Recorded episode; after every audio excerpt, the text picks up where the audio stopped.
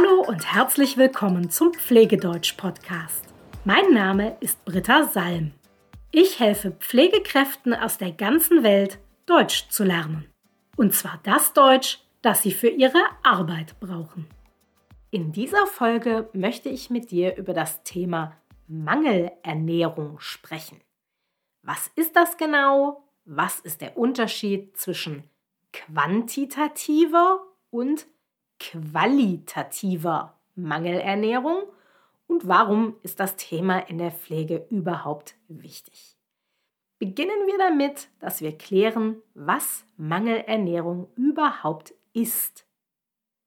Eine Mangelernährung liegt dann vor, wenn eine Person ihren Bedarf an Energie, Proteinen und anderen Nährstoffen über die Nahrung nicht ausreichend decken kann. Die Person bekommt also entweder nicht genug zu essen oder sie bekommt nicht das richtige Essen. Das führt zu Gewichtsverlust oder zu anderen gesundheitlichen Problemen. Man unterscheidet zwischen quantitativer und qualitativer Mangelernährung. Am einfachsten zu verstehen ist die quantitative Mangelernährung. Das bedeutet, die Person isst nicht genug. Sie bekommt also nicht genügend Energie über die Nahrung. Sie isst nicht genügend Kalorien. Man spricht hier von quantitativer Mangelernährung, weil die Quantität des Essens also die Menge des Essens, zu klein ist. Die Folge ist, dass die Person an Gewicht verliert, sie wird also immer schwächer und dünner. Bei der qualitativen Mangelernährung ist nicht die Menge das Problem, sondern die Qualität des Essens. Das bedeutet, die Person isst zwar genug Kalorien, aber sie bekommt nicht genug Nährstoffe. Vielleicht bekommt die Person nicht genügend Eiweiß oder nicht genügend Fette oder nicht genügend Vitamine. Auf alle Fälle bekommt die Person bei der qualitativen Mangelernährung nicht alle Nährstoffe, die der Körper braucht.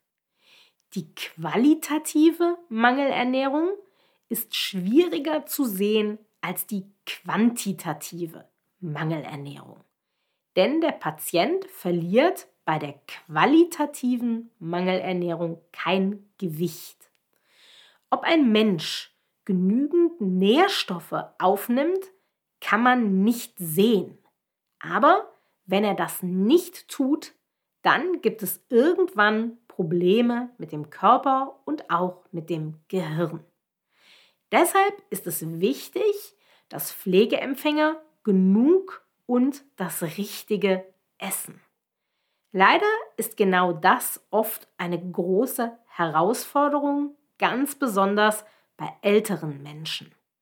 Oft haben ältere Menschen kein großes Hungergefühl und deshalb fällt es ihnen schwer, genug zu essen. Wenn sie dement sind, vergessen sie das Essen sogar oft ganz und auch durch Medikamente kann der Hunger verringert werden oder die Aufnahme bestimmter Nährstoffe kann dadurch gestört werden. Dazu kommen natürlich auch noch persönliche Gründe.